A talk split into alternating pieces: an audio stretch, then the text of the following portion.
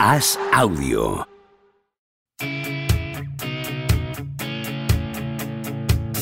¿Seguirá Don Propia Puerta batiendo récords goleadores? ¿Creció Camavinga como Sidorf junto a un vecino brasileño? ¿Es cierto que Rudiger suda cocaína? ¿Veremos a Varela algún día tumbado en una varela? Javier Aznar y Enrique Ballester responden a estas preguntas y analizan cada jornada de Liga y Champions en Los Últimos de la Lista, un podcast original de As Audio.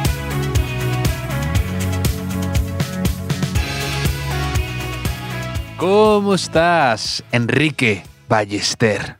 ¿Qué tal, Javier? Con, con muchas ganas de, de hablar contigo de, de la final de la Euroliga, aquí en Los Últimos de la Pista, ¿no? el, el podcast de, de baloncesto de As Audio. Ese spin-off de mínimo veterano somos nosotros aquí hablando de la Euroliga, que es lo que siempre nos ha importado y movido en este podcast. Pero sí, Enrique, eh, muy emocionante. Ya sabes que soy muy aficionado al básquet y al Madrid de baloncesto y he disfrutado de esta inesperada Copa de Europa, Euroliga, que recuerda mucho a la del año pasado, a la Champions del año pasado del Madrid, pues, rozando lo imposible, lo improbable, con victorias imposibles en el último minuto, ha sido así un poco este año también en el baloncesto. Sí, sí. Así que un buen, una buena forma de, de algún modo, mm, quitarme el amargo sabor de boca de esta semana del Madrid, de Champions y también de lo que ha, ha sucedido en Mestalla, que ha sido todo bastante follón. Sí, sí, pero, pero si estos son mínimo de veterano, nosotros seríamos eh, mm, sin draftear, ¿no? Un poco, ¿no? Los últimos de la lista. O sea que Sí. sin, sin draftear o, o fuera de draft. Fuera de draft. Y, y me ha gustado mucho un tuit que de, de Crapuliña, del maestro Crapuliña, que ha puesto Sergio You'll Never Walk Alone, que es bonito. Sergio You'll Never Walk Alone. Y un, un You'll Never Walk Alone siempre, siempre viene bien en cualquier partido épico de Europa. Siempre, nunca está de más un poco de You'll Never Walk Alone. Sí, hombre, Yul, Yul walkeó hacia el campo atrás también en su día, un poco, ¿no? Sí. Pero, pero tú sabes cuándo empezó eh, a ganar el, el Real Madrid de baloncesto esta, esta Euroliga, ¿no? Tú, tú eres consciente. Tal vez cuando tú estuviste conmigo en el Palacio Correcto, correcto. y presenciamos una derrota absolutamente catastrófica del Madrid contra el Bayern de Múnich, una remontada imposible de los muniqueses y ahí, a partir de ahí, todo hacia arriba. Eh, Contigo empezó Sí. todo Kevin Roldán, contigo empezó todo Enrique Ballester. Fue ese partido, ¿verdad? Pero exactamente empezó todo cuando se escapó una pelota eh, que fue fuera de banda y vino a mis pies, ¿no? Y vino un jugador del Madrid como esperando que yo se la diera y yo ni me moví. Y ahí le enseñé la cultura del esfuerzo, que tenía que, que no, no le podíamos dar las cosas hechas ya, Javier. Entonces ahí, con, con ese espíritu que yo, yo le enseñé, pues eh, superaron esta adversidad en la Euroliga Ah. y acabaron ganando. Así que, pues me siento un, un poquito campeón yo también. Hoy me acuerdo de ti porque has escrito una columna, Isabel Coiset, en el suplemento XL semanal, que se llama Me subes el brillo. Y dice que cuando presenta el teléfono para que les, le escaneen el billete de tren o avión, ella siempre le piden que le suba el, que, que suba el brillo a la pantalla y que siempre vive atemorizada con que eh, su teléfono no funcione o que no le pase eso. Y digo, mira, otra persona como Enrique a la que le tienen que decir que tiene el brillo muy bajo. Sí, No es eres que el único. la- las pelis de, de Isabel Coixet, de la que soy bastante fan, son de, de brillo apagado también, como yo un poco, ¿eh? Un poco ahí. eh, digamos que no, no, son, no son musicales, Hombre, ni pelis hombre, de superhéroes, Una peli de Coiset, el móvil probablemente acabe muriendo de leucemia, porque siempre son así un poco. siempre son un poco terribles las películas de Isabel Coiset, ¿no? Tiene que tener algo ahí, un elemento que te toque la patata de esa manera. la, la teoría de la grieta, eh, un poco, podría hacer una peli con eso solo. Isabel Coixet, ¿no? Eh, en- haciendo un plano constante de la pantalla del móvil, que se hace una pequeña grieta, y cómo va mm, día a día, va creciendo la grieta hasta, hasta que se rompe. Ah. Y a la vez sería una metáfora de cómo se rompe una relación ¿no? en, en Finlandia, quizá, entre dos octogenarios. No sé, ahí dejo la, la, idea, Javier, pero eh, tenemos que hablar de fútbol, ¿no? Antes de hablar de las orcas, después, tendremos que, hablar de fútbol en una jornada en la que han pasado muchas cosas, entre ellas que el Barça ha vuelto a celebrar la liga. No sé, no sé si lo viste, después de, de jugar contra la Real Sociedad, de perder. Eh, celebraron la liga ahí en el, en el Camp Nou, que ya parece el Barça con la liga, que la sentenció 800 veces, mm, la ganó una vez y ya la ha celebrado unas cuantas, que parece el cumpleaños de mi hija. El cumpleaños de mi hija, que lo celebramos con, con los del colegio, con, con, los amigos, con la familia, en casa. O sea, es un poco así también. Es que, bueno, con la porta cualquier día es Navidad o un cumpleaños. Eh, sí, sí, sí. Eh, la puerta nunca. También podríamos, si mi hija se entera, igual celebramos el cumpleaños también con Jan Laporta. Es, es el, luz de gas. Sí, sí, es otra opción. Pero bueno, esa victoria le sirvió de mucho a la Real Sociedad, que es una de las, con el campeón decidido y con el Elche descendido, pues entre medias hay muchas subtramas en esta liga. Una de ellas es la cuarta plaza de Champions, porque el Atlético de Madrid, que hoy ha adelantado al Real Madrid, eh, los dos equipos madrileños van a jugar a Champions, luego está la Real Sociedad con el Villarreal ahí eh, pugnando y el Villarreal había ganado en Girona y respondió la Real ganando en el Camp Nou, que parece que, que va a ser cuarta. El Madrid, Javier, ha perdido en Mestalla contra el Valencia. Una victoria vital para el Valencia, que ha vuelto a marcar otro chaval de, la cantera, como hablábamos la, semana pasada, en un partido donde me parece que todos mis esfuerzos Javier, porque el Valencia os cayera más o menos bien, por, propiciar la concordia entre Madrid y el Valencia. Me parece que, esta noche, pues, eh, eh, no es el mejor día para sacar pecho con esto desde mi posición.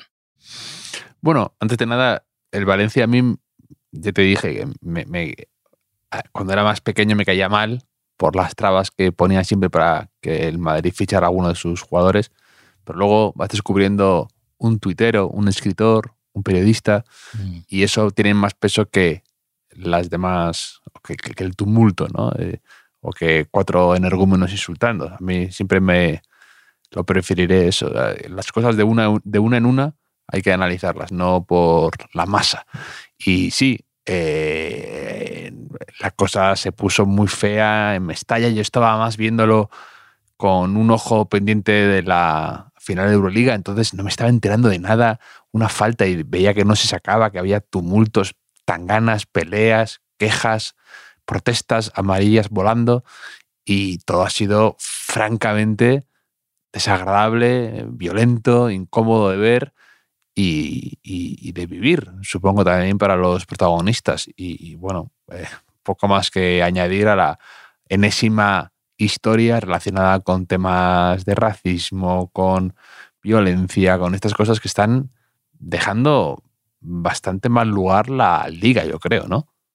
Sí, la liga tiene un problema con, esto a nivel eh, de crédito internacional y de imagen de, la competición. Lo hemos hablado con Vinicius en, otros partidos, también con, con, con en Mallorca, también tuvo un problema similar. Eh, el Valencia, sin ir más lejos, mm, no en esta liga, pero, pero hace poco también se fue del partido momentáneamente con Diacabí eh, eh, conectó hace años, lo sabemos, ¿no? O sea, esto es muy, muy mm. sencillo. Eh, y con Roberto Carlos en su día también, que le pusieron lo de macaco en el coche y casi se tiene que ir a la liga. Sí, si, si tú ves un provocador y lo que te sale para insultarle es llamarle mono o similar, pues eres un racista, lo siento mucho. O sea, aunque, aunque, aunque seas de mi equipo o seas del otro equipo, es, es exactamente igual. Dicho lo cual, a mí lo que me ha gustado, lo único que me ha gustado de, todo este jaleo, eh, ha sido el inicio, bueno, el inicio.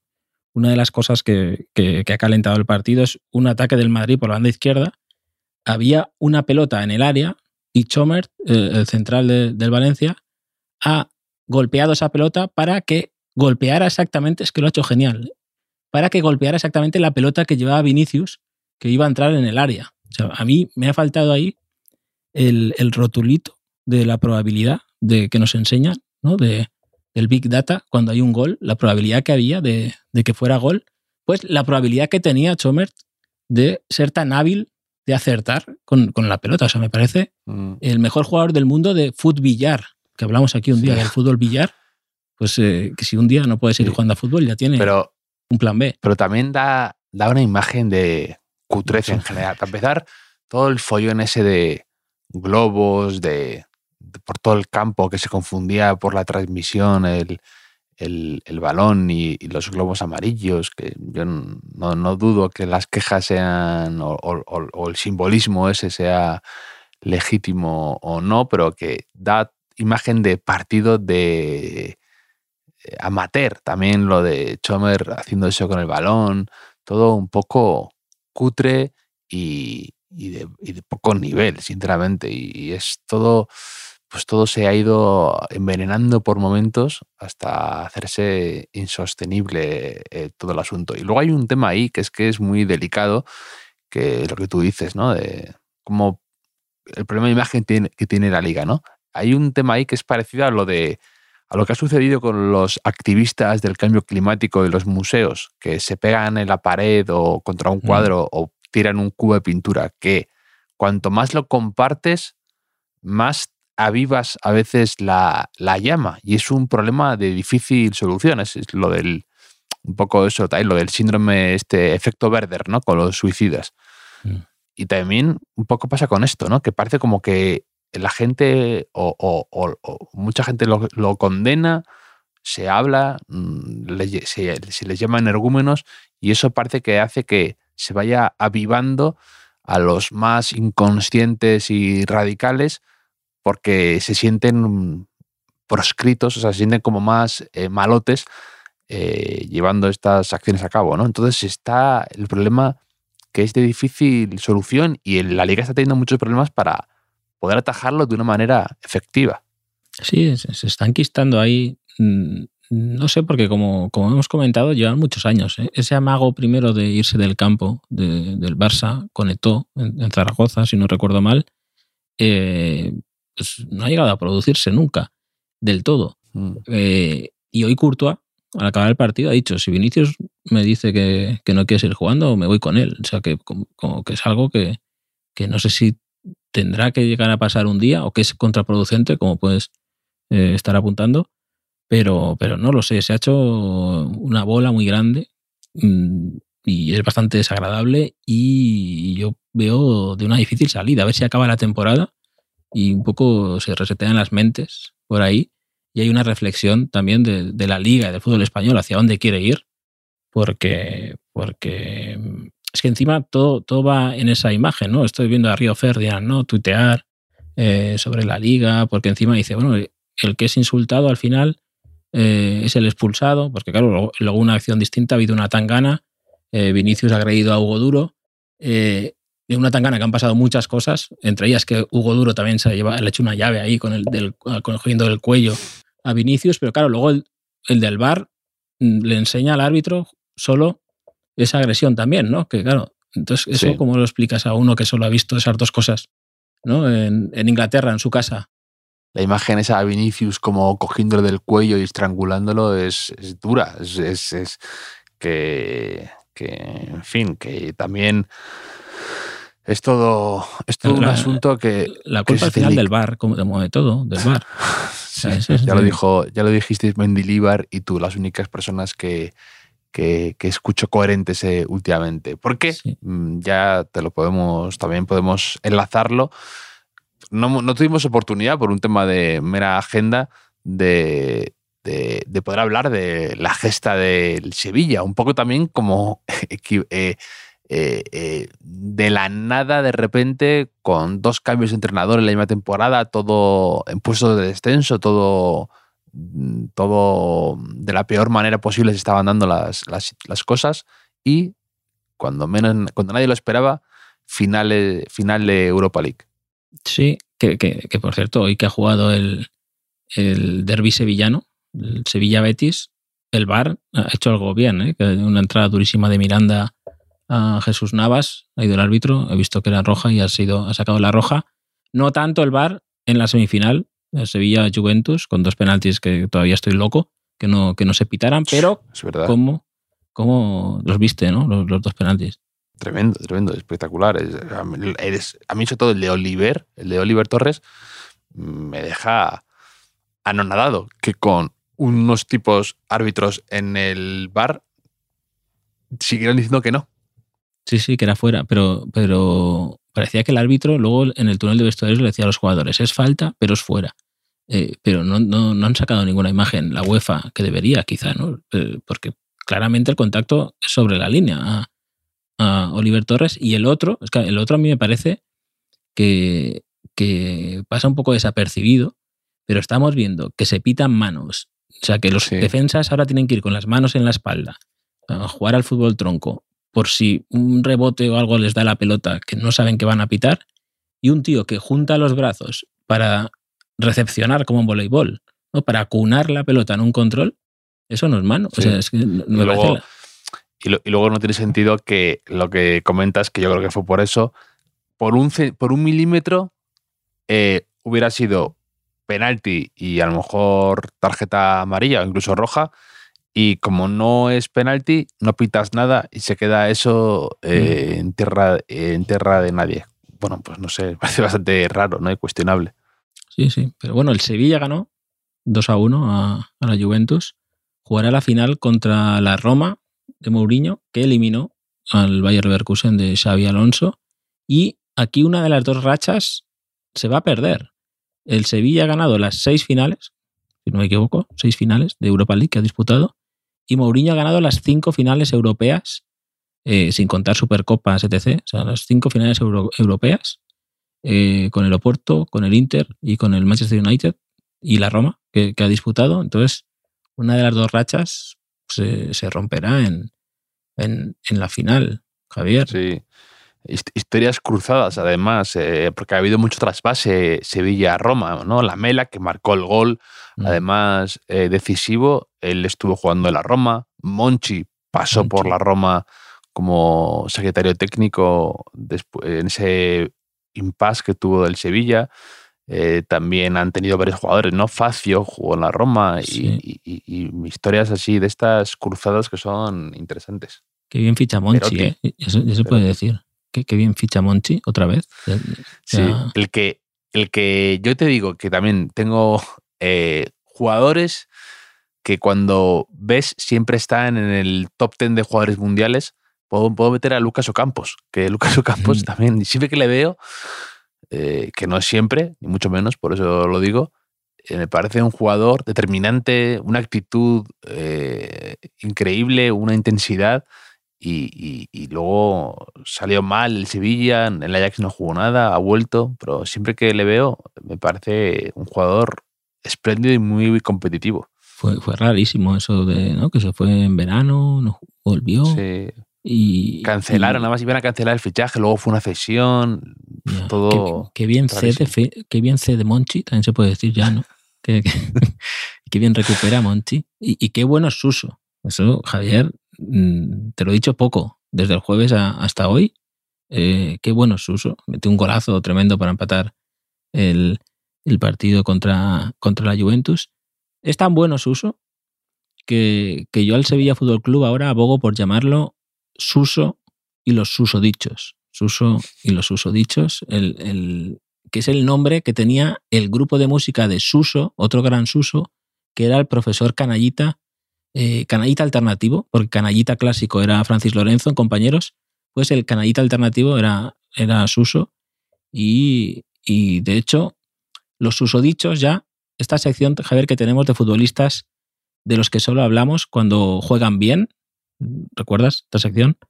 Sí. Pues hay que llamarlos ya los susodichos.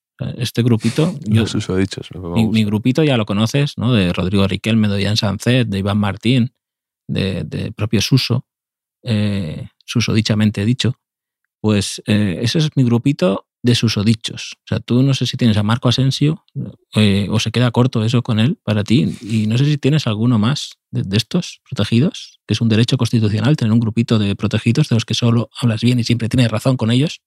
Sí, puede ser Asensio.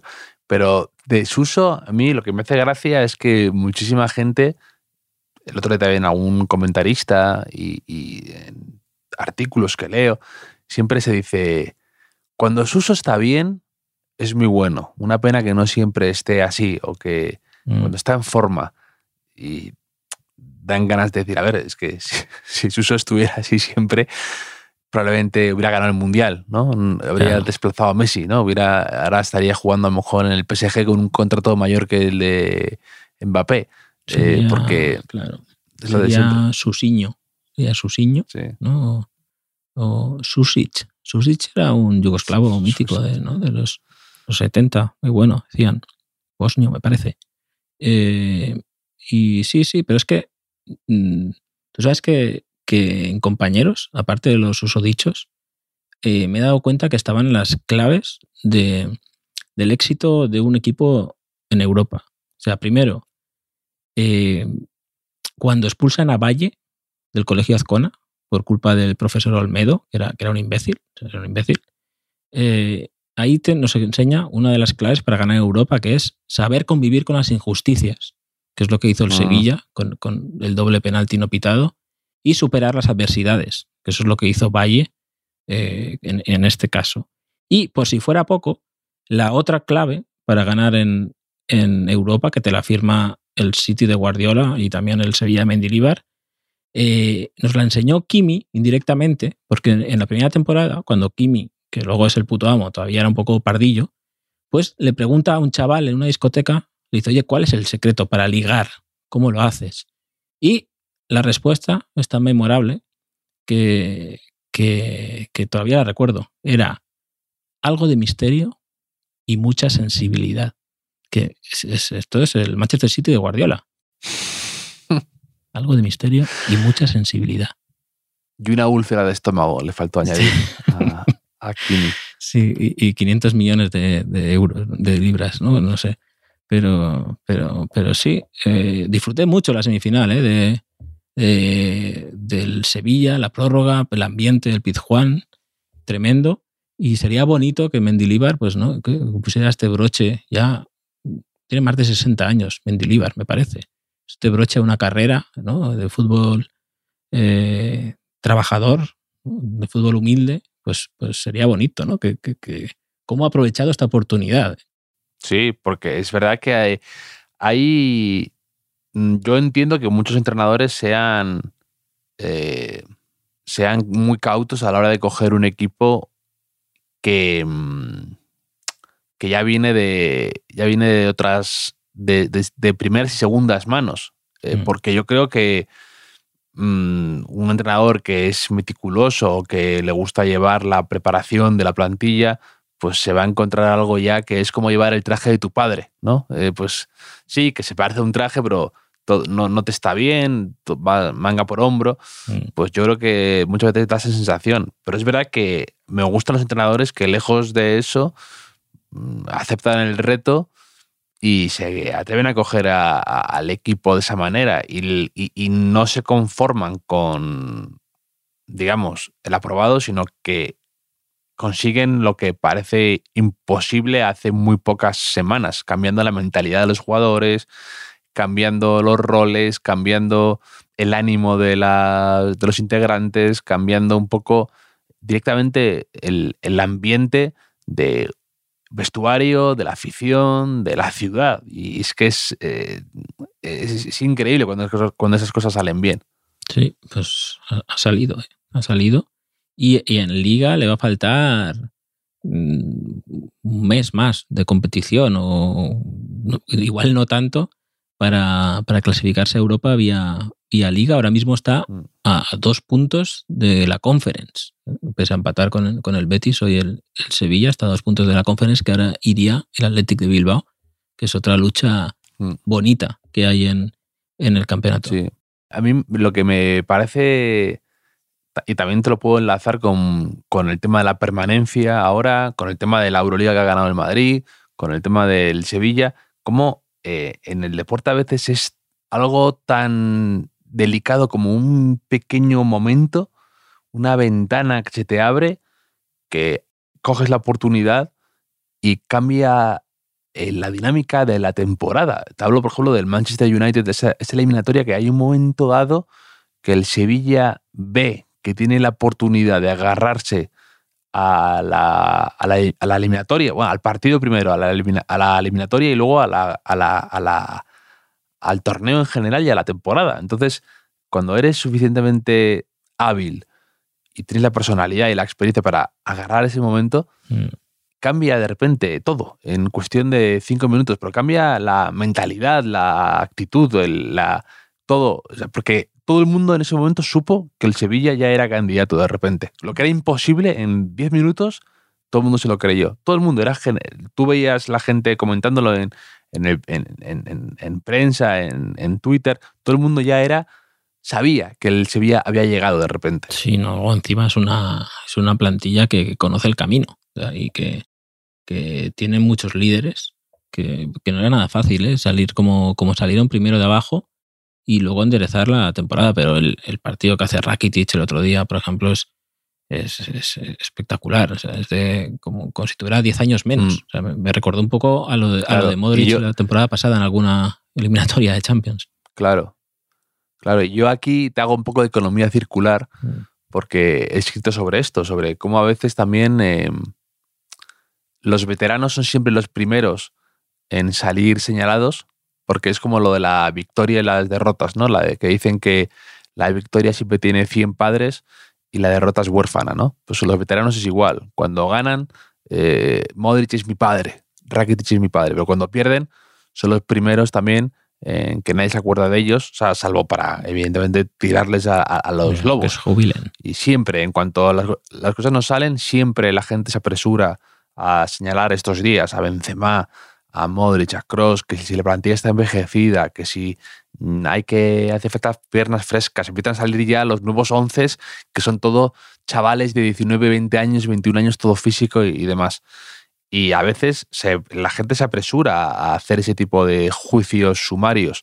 Y me gusta cuando Rakitic, que era un tipo ya absolutamente amortizado y defenestrado del Barça, que llega al Sevilla, la gente cree que para retirarse tenga estos momentos, me gustan y me hace ilusión, la verdad. Sí, el famoso fin de ciclo, ¿no? Que con, con el, con el Barça se quería anticipar por parte del Madrid. Y el otro día vi unas portadas del 2019, cuando el Ajax elimina al Real Madrid, creo que es esa temporada, que era Claro. eh, fin de ciclo, ¿no? Era adiós a una generación irrepetible Ah, que, claro. que, que ya que, que Modric, Kroos, Benzema dejen paso ¿no? a, los, a los siguientes, ¿no? Y tres años después, pues eh, ganaron la, la, la Champions.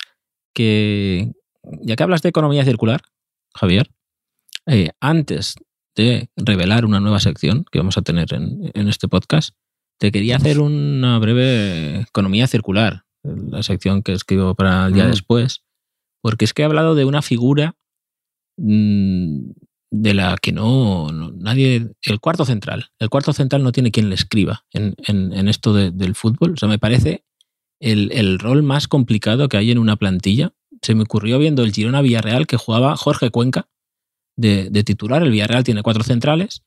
Pau estaba sancionado. Albiol está lesionado. Juega Mandi, Aisa Mandi, que es el favorito de, de Setién. Y entró en el 11 Jorge Cuenca, que me parece que es un central bastante bueno, que no era titular en liga desde, desde febrero. Y, y claro, de repente, pues el cuarto central tiene que estar siempre ahí preparado. Y a diferencia del cuarto delantero, que a lo mejor tiene un ratito un día, o que si juega es para ver si mete un gol, el cuarto central no puede fallar. O sea, tiene que asegurar siempre un rendimiento estándar, tiene que estar siempre preparado y, y, bueno, nadie se acuerda de él hasta una situación de emergencia como, como esta, ¿no? Me parece escrito que es, es como tu Hmm. mejor amigo, el cuarto central, ¿no? Que, que puedes estar meses sin verlo, pero cuando lo necesites, ahí va a estar, no te va a fallar. Sí.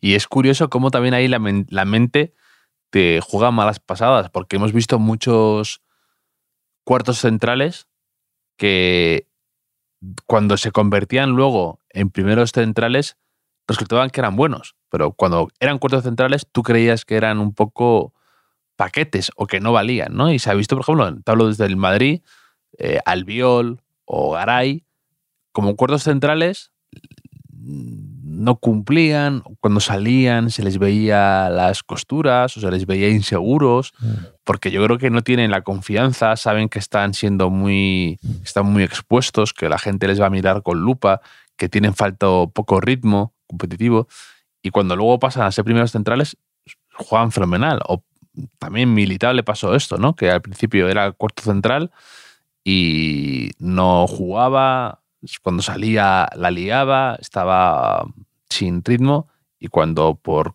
exigencias del guion tiene que ser el primer central, de repente es otra persona, es otro jugador, es otro, otro, otro tipo. Y, y eso es... Juanito, yo me acuerdo, en la Eurocopa del 2004, eh, esa que, que tú bien reivindicas, solo el campeón y el subcampeón apeó a España del, grupo. Creo que Juan, Sí, pero vamos a decir que España fue tercera. Eh, ganadora, vencedora moral, incluso, porque jugó mejor ¿no? Que, que, ellos. No mereció eh, empatar con Grecia, sobre todo. Pero creo que el, partido decisivo, el último contra Portugal, eh, juega titular Juanito, central del Betis, me parece, que inicialmente en el rol de la convocatoria eh, debía ser el cuarto central de, España, el 2004. Estoy hablando de memoria, porque estoy mm. recordando mentalmente un comentario de Poli Rincón diciendo, Juanito, qué, qué partidazo ha hecho, el chaval, no sé qué. entonces, Tendría que comprobarlo, pero de momento la memoria, memoria carrusel. Pero sí, es un poco el también el síndrome del portero suplente, que eh, si te acuerdas, Oblak, cuando era portero suplente de Moya en el Atlético Madrid, sale y la lía un par de partidos mm. y, y, está como muy en el ojo del huracán y la gente cree que es un poco paquete. Le pasó también a, Ter Stegen, me acuerdo un partido contra los Olympiacos que en Champions, que él era solo jugaba en Champions por, con Luis Enrique creo que era, y el otro que era, no me acuerdo quién era, en, esa época el otro portero titular, ¿quién era? Bravo eh, sería. Bravo, claro.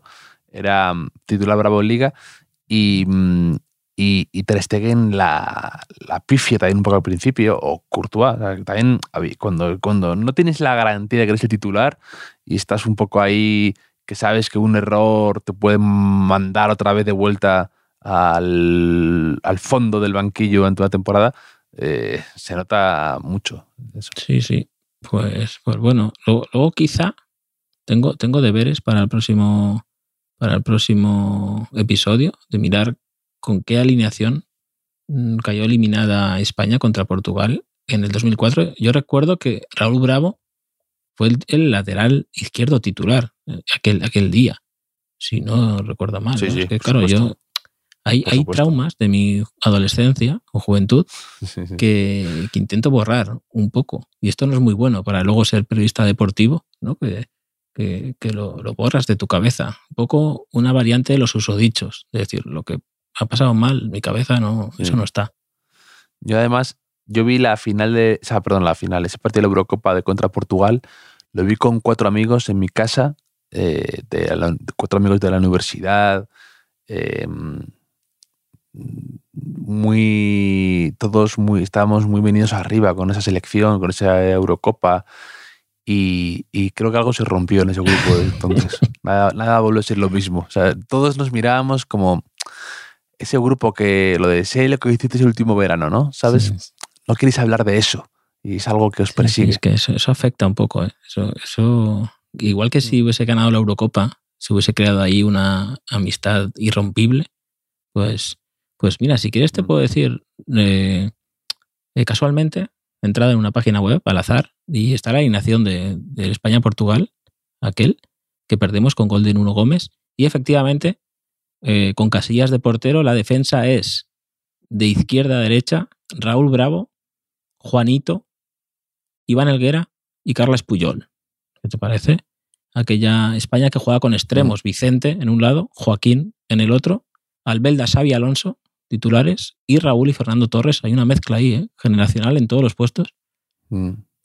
Me acuerdo perfectamente que una, un par de chicas de mi clase me dijeron, oye, Nuno Gómez este es guapísimo.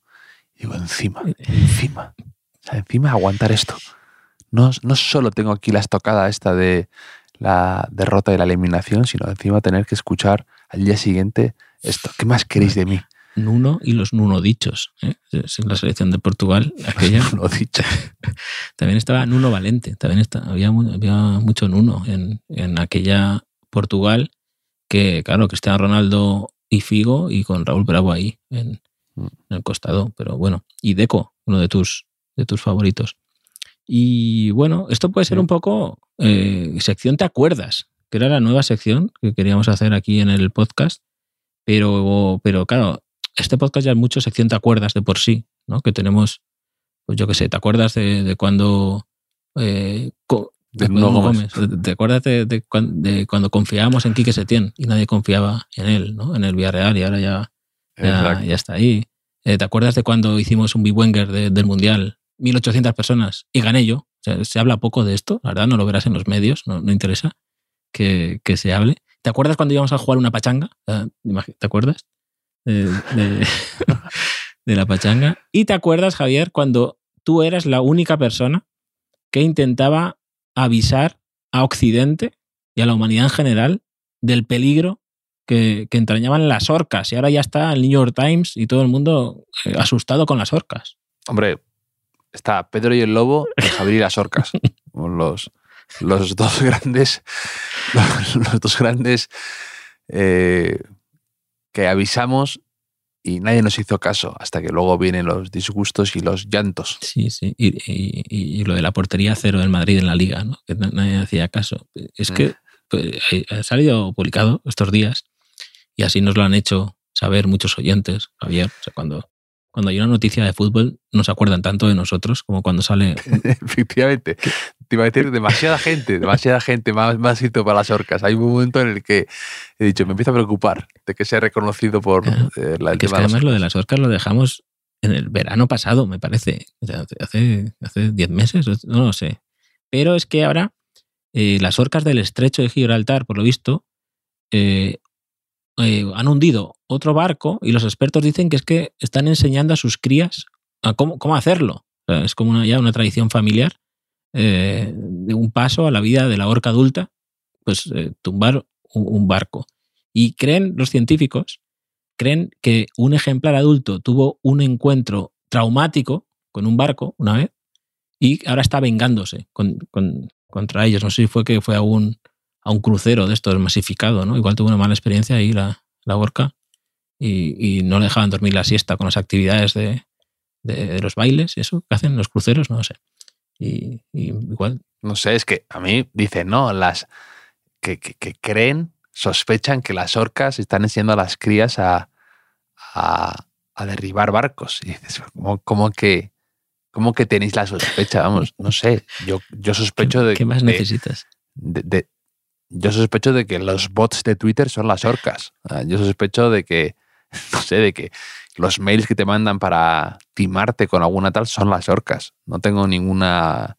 No tengo pruebas, pero tampoco dudas. Sí, sí. El que le dijo a Guardiola, oye, ficha Haaland, ¿no? Ficha Haaland, eh, fue una orca también, ¿no? Fue, una orca. De hecho, yo, yo a Haaland me lo imagino viajando a Noruega a lomos de una orca, ¿no? Y con, Sí, como la de Putin, la foto esa del meme de Putin con un oso, eh, el equivalente Haaland eh, más nórdico, ¿no? Más de esas latitudes, con aguas más frías, eh, más orcas ahí. Con el tridente de Tritón, ¿no? Ahí, ¿no?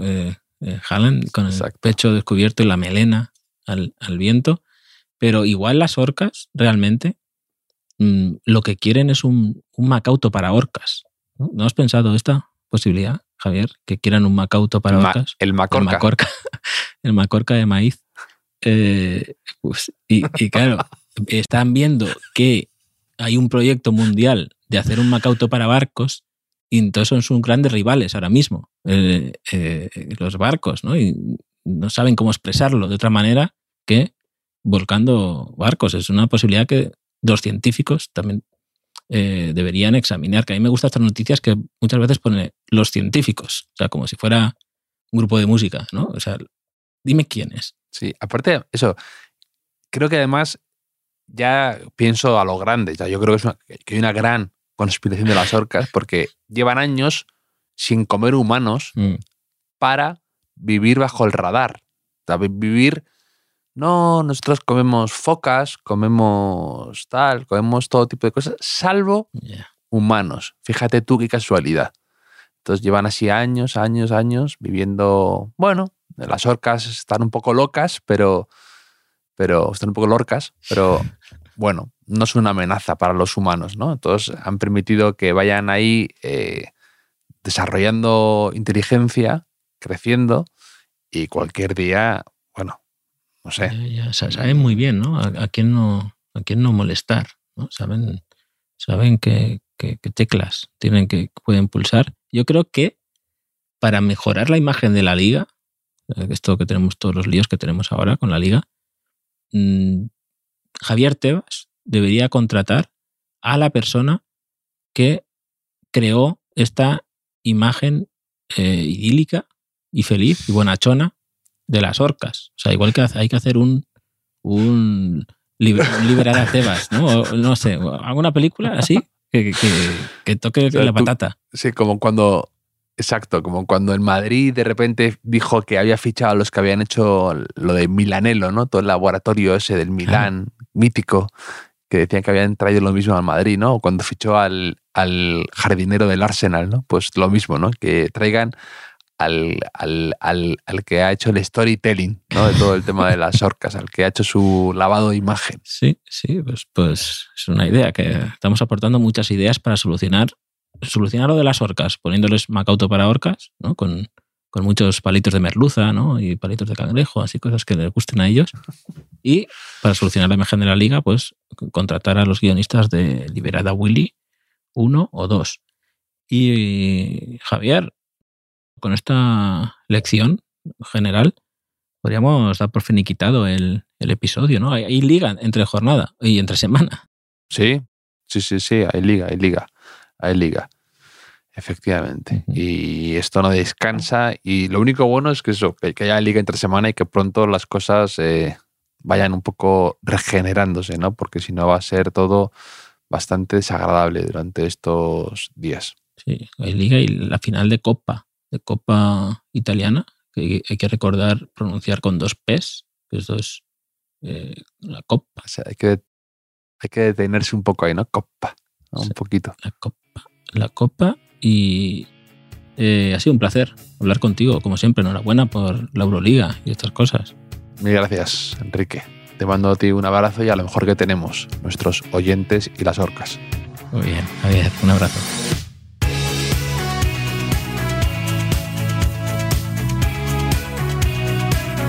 Los últimos de la lista es un podcast original de As Audio con la producción de Javier Machicado y la realización de Vicente Zamora. Síguenos en redes sociales, arroba As Audio. Puedes escucharnos en la sección de podcast de as.com, en la aplicación del diario As o en tu plataforma de audio preferida.